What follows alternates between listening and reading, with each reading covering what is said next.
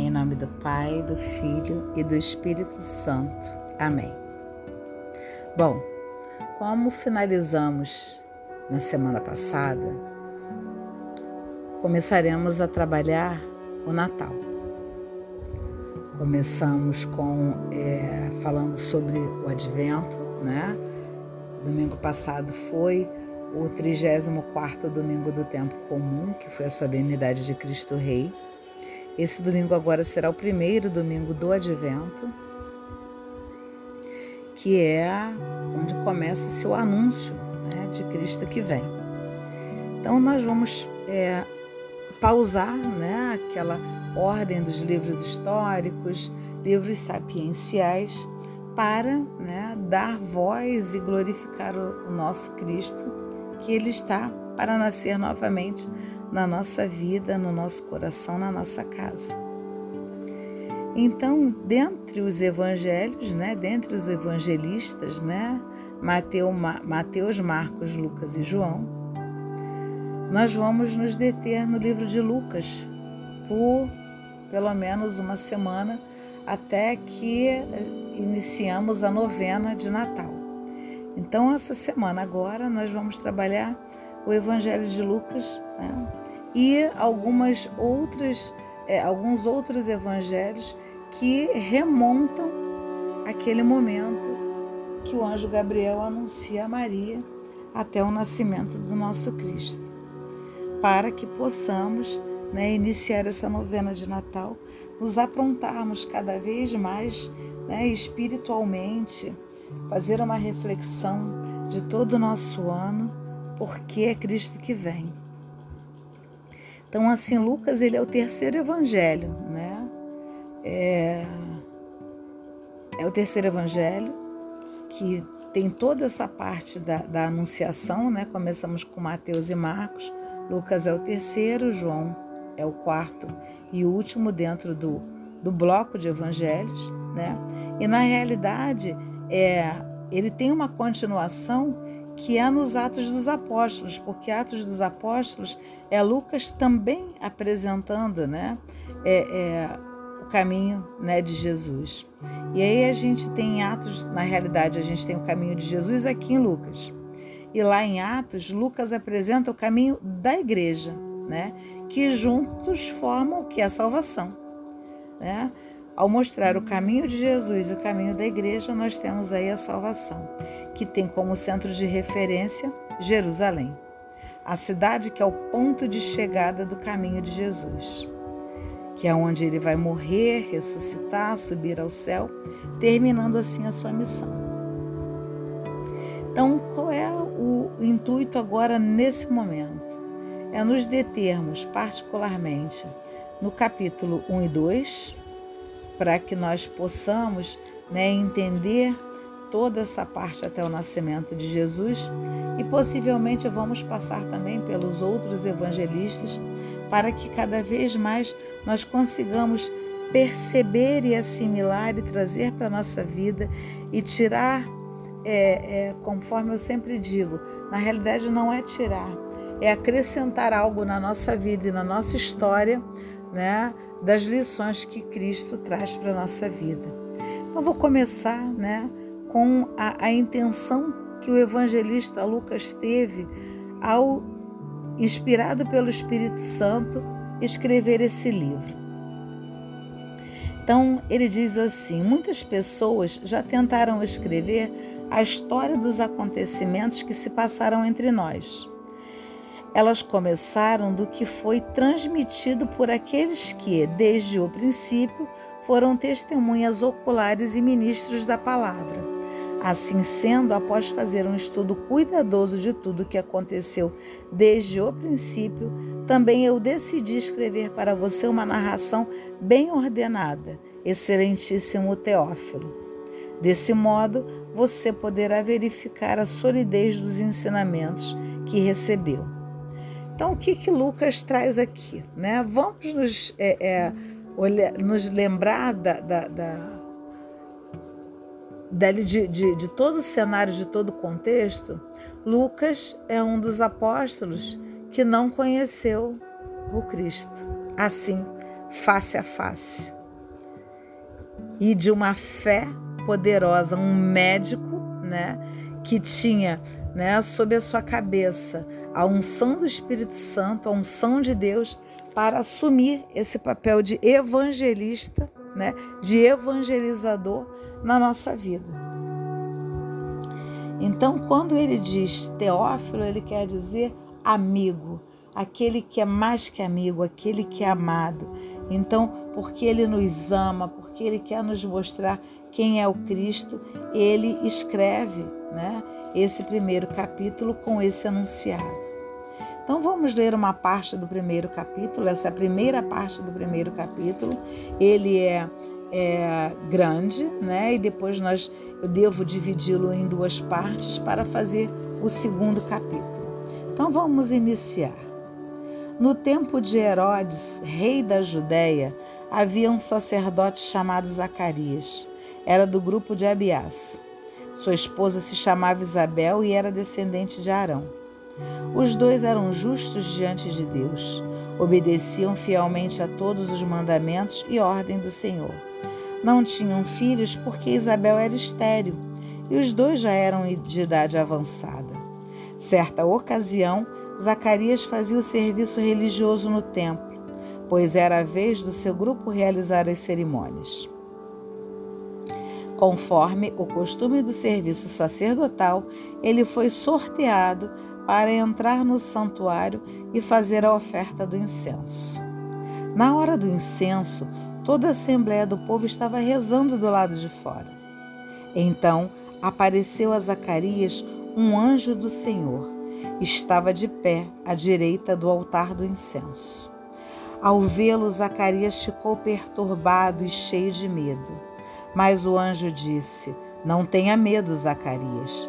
Deus ouviu o seu pedido e sua esposa Isabel vai ter um filho e você lhe dará o nome de João. Você ficará alegre e feliz e muita gente se alegrará com o nascimento do menino, porque ele vai ser grande diante do Senhor.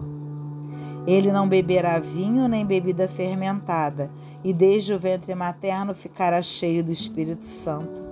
Ele reconduzirá muitos do povo de Israel ao Senhor seu Deus. Caminhará à frente deles com o espírito e o poder de Elias, a fim de converter os corações dos pais aos filhos e aos rebeldes à sabedoria dos justos, preparando para o Senhor um povo bem disposto. Então Zacarias perguntou ao anjo: Como vou saber se isso é verdade? Sou velho e minha mulher é de idade avançada. O anjo respondeu: Eu sou Gabriel. Eu sou sempre na presença de Deus e ele me mandou dar esta boa notícia para você. Eis que você vai ficar mudo e não poderá falar até o dia em que essas coisas acontecerem, porque você não acreditou nas minhas palavras que se cumprirão no tempo certo. O povo ficou esperando Zacarias e estava admirado com sua demora no santuário. Quando saiu, não podia falar. E eles compreenderam que ele tinha tido uma visão no santuário. Zacarias falava com sinais e continuava mudo. Depois que terminou seus dias de serviço no santuário, Zacarias voltou para casa. Algum tempo depois, sua esposa Isabel ficou grávida e ele se escondeu durante cinco meses. Ela dizia: Eis o que o Senhor fez por mim nos dias em que ele se dignou tirar-me da humilhação pública. No sexto mês, o anjo Gabriel foi enviado por Deus a uma cidade da Galiléia chamada Nazaré. Foi a uma virgem prometida em casamento a um homem chamado José, que era descendente de Davi e o nome da virgem era Maria. O anjo entrou onde ela estava e disse: Alegre-se, cheia de graça, o Senhor está com você. Ouvindo isso, Maria ficou preocupada e perguntava a si mesma o que a saudação queria dizer.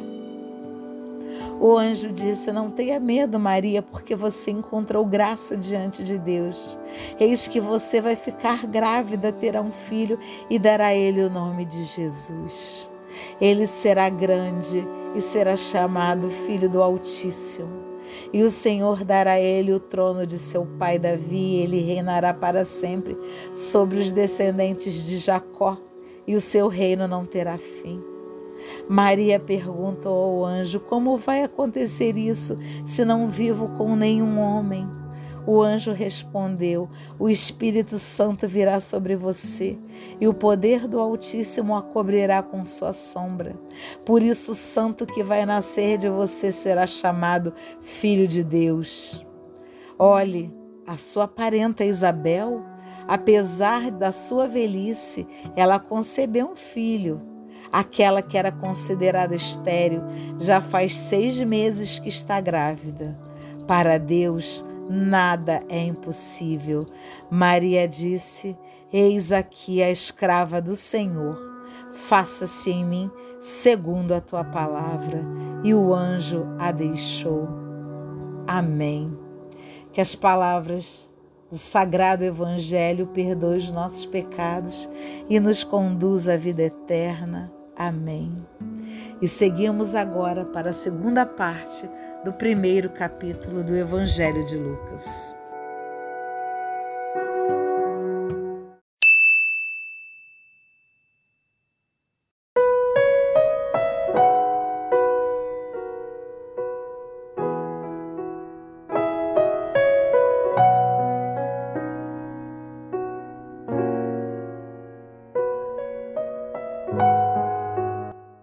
Pelo sinal da Santa Cruz, livra-nos Deus Nosso Senhor dos nossos inimigos.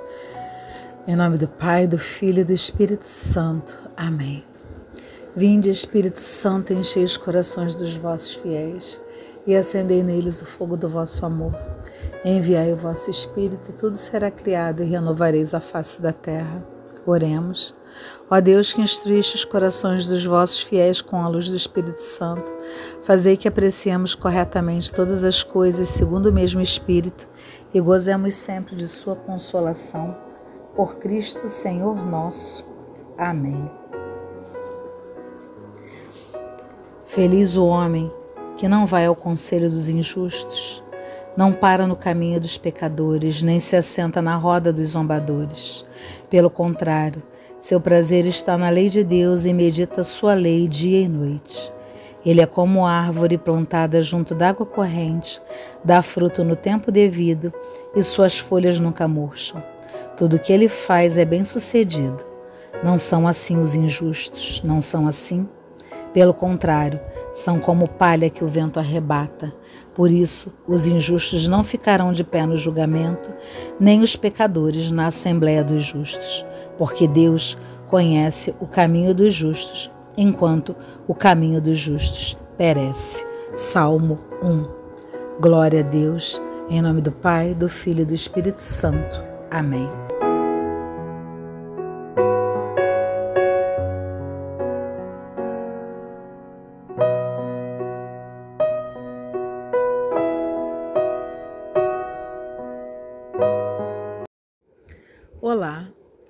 Começamos a, a nossa semana, né? uma das semanas que antecede o Natal. Então, nós observamos que, é, resumindo aí a semana, eu trouxe desde a hora que o anjo Gabriel anuncia a Maria, fala com José, desde a hora na realidade, né, que o anjo fala com Zacarias, que Isabel ficará grávida e dela nascerá João, que antecederá o nosso Cristo Messias. Então é uma semana de vocês ouvirem e ouvirem mais de uma vez cada áudio desse. Cada áudio desse traz um mistério, o mistério do nascimento do nosso Cristo, que todos os anos nasce novamente no nosso coração, na nossa vida, na nossa casa. São momentos tão importantes para poder ficar gravados na nossa cabeça. E eu tenho é, algo muito bacana para poder contar para vocês. É que é, nós já tínhamos essa página no YouTube do Soares da Lux e ela né, já está em andamento, mas a partir de domingo ela começa contando né, o que é, como se faz o significado da coroa do advento, que é aquela que nós vemos sempre na igreja, né, com as quatro velas, e cada uma tem o seu significado. E também, né, para quem é, é, é, deseja né, ter um símbolo católico litúrgico, né, nesses vídeos vocês verão um catequista, né, o Joel, ele, além de fazer explicando o simbólico de cada peça né, que se compõe esse adorno que depois pode compor a nossa mesa da ceia de Natal. Eu espero que vocês gostem, que vocês divulguem, que vocês frequentem bastante a página do YouTube, como frequentam aqui o podcast. E para finalizar, é, eu quis colocar, né, porque os salmos eles estão dentro de um contexto muito associados ao Evangelho no que diz respeito a serem palavras de salvação. E essa semana toda, as orações finais foram os salmos. E os salmos são feitos para serem rezados. Por isso que ele não tem nenhuma grande conotação, mas você, de acordo com a sua realidade, você pode dar a conotação desse clamor a Deus em cada um deles que você assim desejar. Que Deus abençoe a todos essa semana com muita unção, muita bênção, muita paz, muita luz, muita saúde. Amém.